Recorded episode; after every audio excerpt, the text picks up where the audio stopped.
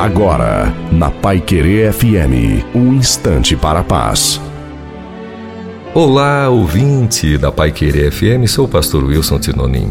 Quem não amadurece, amarguece. O que um pai espera de um filho, acima de tudo, é o amadurecimento que supera a riqueza, graduações acadêmicas e outros fatores. O amadurecimento tem a ver com a plenitude de vida. Não é diferente quanto ao que Deus espera de nós. Pois vemos nas palavras de Jesus em João 15,16: Vocês não me escolheram, mas eu os escolhi para irem darem fruto, fruto que permaneça, a fim de que o Pai lhes conceda o que pedirem em meu nome. Deus nos guarde de amarguras decorrentes da falta de amadurecimento. Feliz do pai, líder, patrão que sente que tem gente que amadurece ao seu lado.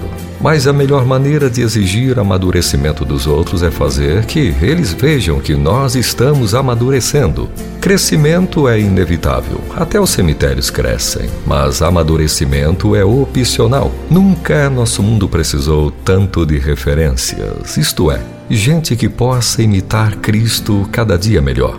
Não haverá mudança no mundo ao nosso redor se primeiro não houver em nós. Então, a bênção de Deus sobre nós, de modo que façamos nossa parte, amadurecendo como o Criador espera. Amém.